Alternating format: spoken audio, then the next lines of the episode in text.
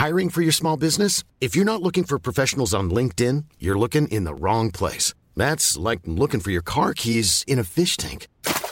LinkedIn helps you hire professionals you can't find anywhere else, even those who aren't actively searching for a new job but might be open to the perfect role. In a given month, over 70% of LinkedIn users don't even visit other leading job sites. So start looking in the right place. With LinkedIn, you can hire professionals like a professional. Post your free job on linkedin.com/people slash people today. Les amis, bienvenue, j'espère que vous allez tous très bien, très très content de vous retrouver pour cette nouvelle vidéo.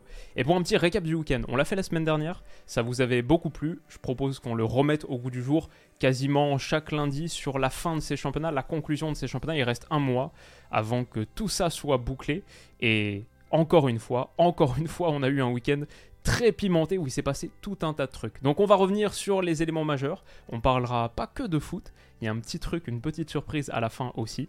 Mais voilà, installez-vous bien. Bon 1er mai et let's go. Première chose à dire, un PSG dramatique encore. Oui, euh, j'ai vu le match hier soir. C'était vraiment, c'était la conclusion de ma journée de travail après avoir vu pas mal de matchs dimanche. J'ai vu ce PSG Lorient. tellement d'événements lunaires. Déjà, le but de l'égalisation de Kylian Mbappé, si vous n'avez pas vu les images, cette incompréhension arbitrale, je ne sais pas exactement qui est fautif, mais ça nous a donné un moment très très spécial. Hakimi qui était exclu au bout de 20 minutes, donc Paris qui a joué pendant 70 à 10 contre 11.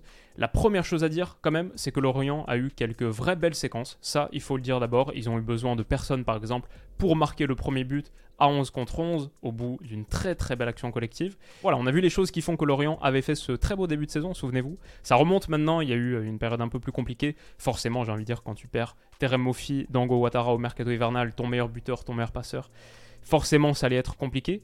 Mais c'est une belle équipe, euh, Régis Lebris fait un beau travail et je crois que ce succès, il restera un des symboles de la saison de Lorient.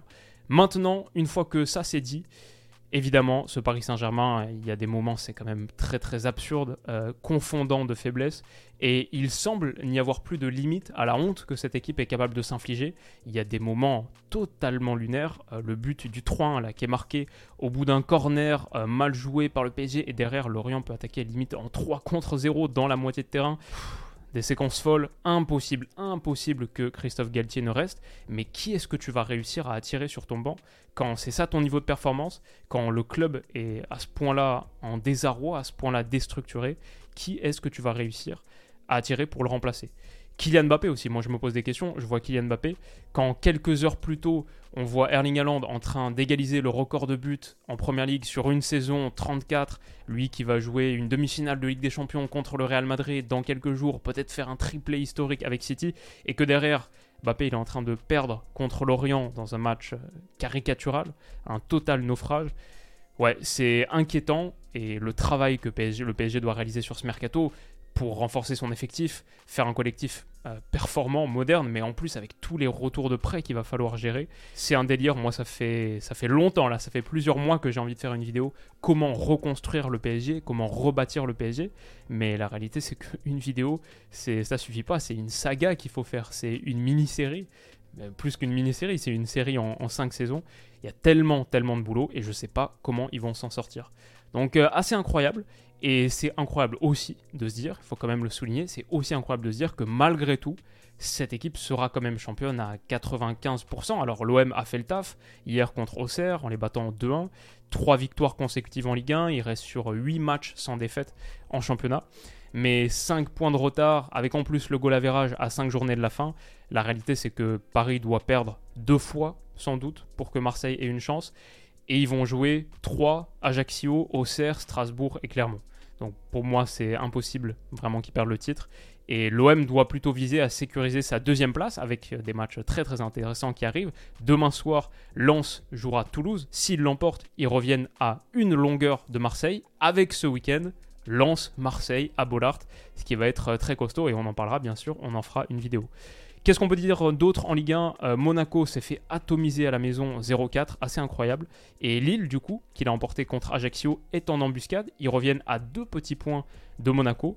Bon, aussi on peut dire que cette journée, elle a un petit peu euh, consolidé le podium de Ligue 1.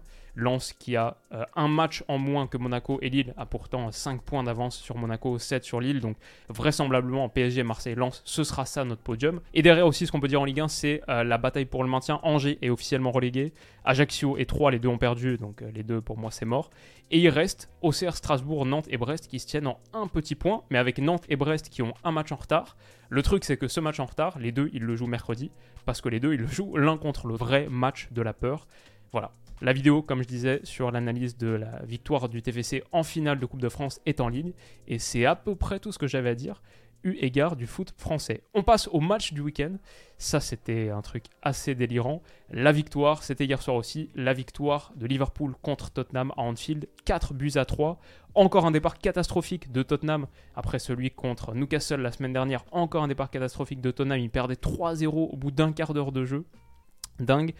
Mais Liverpool n'est pas en train de faire cette saison euh, très très bizarre pour rien ils se sont fait rattraper. Avec le but de l'égalisation dans le temps additionnel, Richarlison, son premier but en première ligue avec Tottenham, il était temps.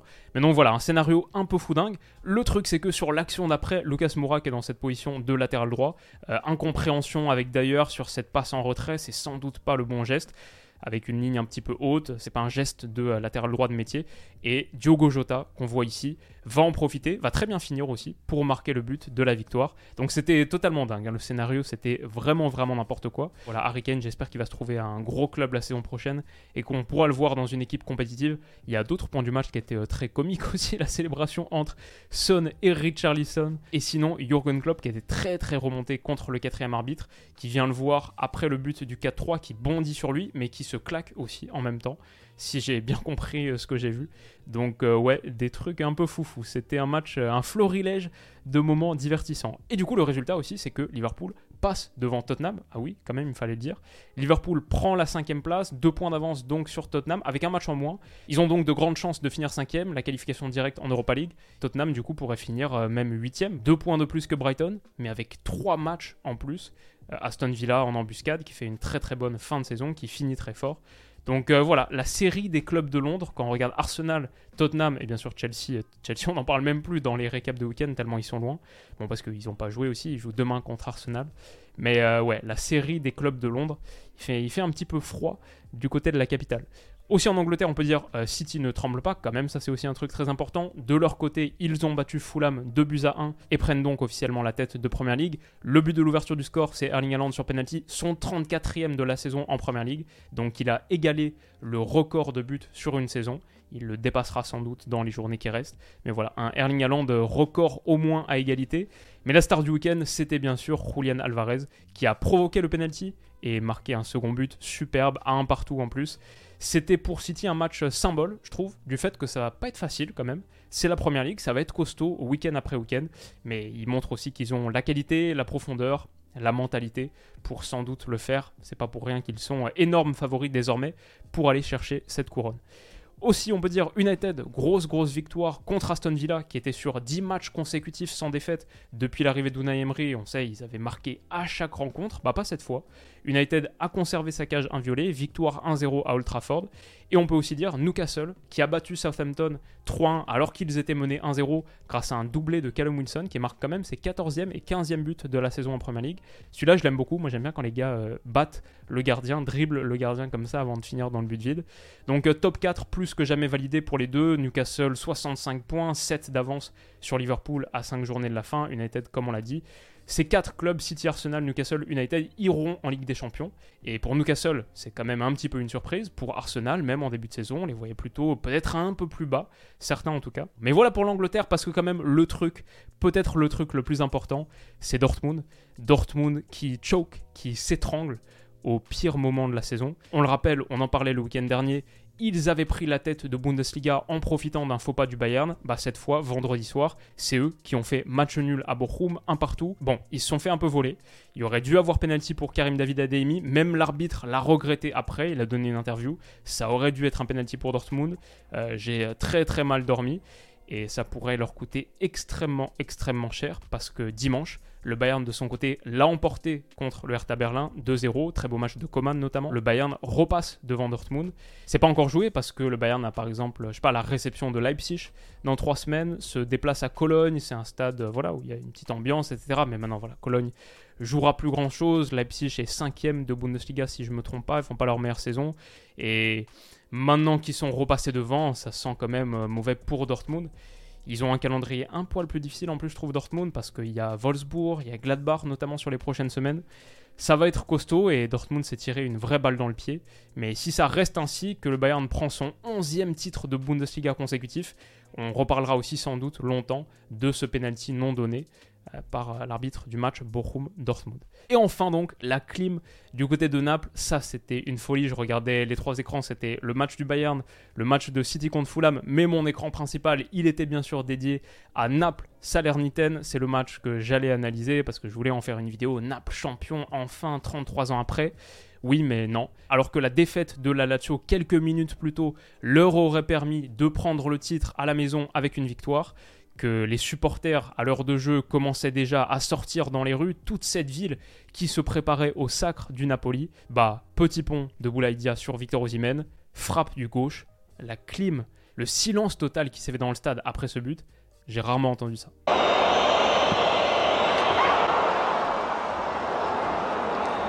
Donc voilà, ça change pas grand chose in fine. Naples sera champion, évidemment, évidemment. Mais ils auraient pu l'être à la maison. Déjà, ils auraient pu euh, atteindre le record, battre le record du titre le plus rapidement glané en Serie A. Maintenant, je crois que ce sera plus le cas. Avec six journées d'avance, ça aurait pu être le cas, mais maintenant, non. Et ils auraient pu l'emporter, bien sûr, chez eux, devant leurs supporters. Un match du dimanche dans l'après-midi. Il faisait pas très très beau à Naples, il me semble, si euh, la météo que je vois ici se confirme. Mais voilà, ça aurait été quand même euh, une toute autre ambiance. Et désormais, ils vont sans doute l'être semaine prochaine, mais c'est un match de milieu de semaine, un jeudi soir à Udine, à l'extérieur. Et en plus, en plus, ils pourraient même l'être la veille sans jouer euh, devant leur télé si la Lazio ne l'emporte pas contre Sassuolo. Donc voilà, c'est pas fou pour eux. En attendant, évidemment, ils vont être champions, c'est le plus important. Mais il y avait une vraie, vraie sensation de fête gâchée.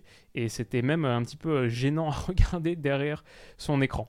Mais bien sûr, on en parlera. On sera là cette semaine pour parler du titre éventuel du Napoli. Et si c'est pas cette semaine, ce sera sans doute le week-end prochain. En tout cas, une vidéo arrive pour, euh, pour célébrer ce qui sera un grand moment pour la ville de Naples. Mais en attendant ce week-end, du coup, l'enseignement majeur, c'est peut-être plutôt la bataille pour le top 4, avec la victoire de l'Inter et du coup deux succès consécutifs des hommes de Simone Inzaghi qui se réveillent au meilleur moment. Et ben ils prennent cette quatrième place. Milan et Rome, match nul. Donc on a Inter 57 points, Milan 57, Rome 57 et l'Atalanta à 55. Tout le monde a joué 32 journées, ça c'est plutôt cool par rapport à d'autres championnats où tu as 3 journées d'écart. En, première ligue, c'est un peu n'importe quoi, ça me plaît pas trop, mais là, tout le monde a joué 32 fois. Et donc, on a 4 équipes qui se tiennent en un petit point, à voir le sort qui sera réservé à la Juve. Est-ce qu'on leur retirera à nouveau ces points finalement Mais en attendant, en attendant, à 6 journées de la fin, on a une lutte pour le top 4 qui est euh, totalement n'importe quoi en Serie A. Ça va être hyper, hyper excitant. Franchement, entre ce que les clubs de Serie A font sur la scène européenne, où on a un Inter Milan en demi-finale de Ligue des Champions, on a la Juve et on a la Roma qui sont en demi-finale d'Europa League, la Fio en demi-finale de Conference League, et ce qui donne dans leur championnat le suspense, le scénario, les champions qui changent en plus sur les dernières saisons, bah pour moi la Serie A confirme et assez confortablement son titre honorifique, celui que je lui attribue de euh, deuxième meilleur championnat d'Europe. C'est vraiment un kiff à suivre chaque semaine et depuis quelques saisons maintenant. Donc voilà pour la Serie A. Et enfin, il y a quand même du bonus. C'était pas la fin fin officielle avec Naples, il y a quand même du bonus. Déjà, le Barça, large victoire contre le Betis. On va pas trop parler du classement, etc. parce qu'il est assez figé. En Liga, pas grand chose ne devrait bouger. Mais le Barça a pu faire jouer Lamine Yamal, 15 ans et quelques jours. Il est devenu le joueur le plus jeune de l'histoire de la Liga et le joueur le plus jeune de l'histoire du Barça depuis 100 ans, un truc comme ça. Il a failli marquer même, il a failli marquer sur un de ses tout premiers ballons, ce qui aurait été euh, très beau. Mais donc voilà, c'est quand même un des événements du week-end et carrière à suivre, forcément, joueur à suivre sur les prochaines saisons. Du côté de l'Espagne aussi, la victoire du Real Madrid contre Almeria, triplé de Benzema, qui se chauffe un petit peu avant les grosses échéances dans deux semaines. Le match contre City, ça va être très costaud. Et puis je voulais finir sur un truc aussi quand même, parce que moi j'aime bien le basket. Je suis pas mal à NBA, alors j'ai du mal à regarder les matchs parce que bon, le soir, la nuit surtout, Euh, les matchs qui commencent à 4h30, c'est pas trop mon kiff. Mais celui-là, il terminait, il commençait à 21h30. Bon, je l'ai pas regardé non plus parce que je voulais bien dormir.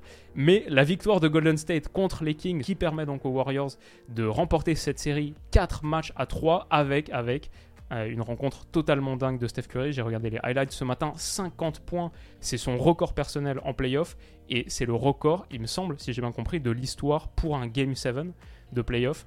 Donc une performance absolument dantesque des champions en titre et en plus, du coup en demi-finale de conférence Ouest, un match-up Lakers-Warriors qui se profile. King James contre Curry et sa bande qui va être assez sympathique. Et euh, ouais, je sais pas si on en fera une analyse avec euh, peut-être avec Stad, on peut en parler de temps en temps. Mais ouais, c'est les playoffs de NBA, c'est la conclusion des championnats majeurs un petit peu de partout. Et euh, c'est assez cool à suivre. Donc voilà les amis, j'espère que ce récap du week-end vous aura plu, que cette nouvelle petite formule vous intéresse. Je pense que le lundi, peut-être même la saison prochaine, on peut remettre ça au goût du jour. Dites-moi ce que vous en pensez, à quel point ça vous plaît. Et rendez-vous très vite pour la prochaine vidéo. Demain, on va se faire un truc, il y a Arsenal-Chelsea aussi.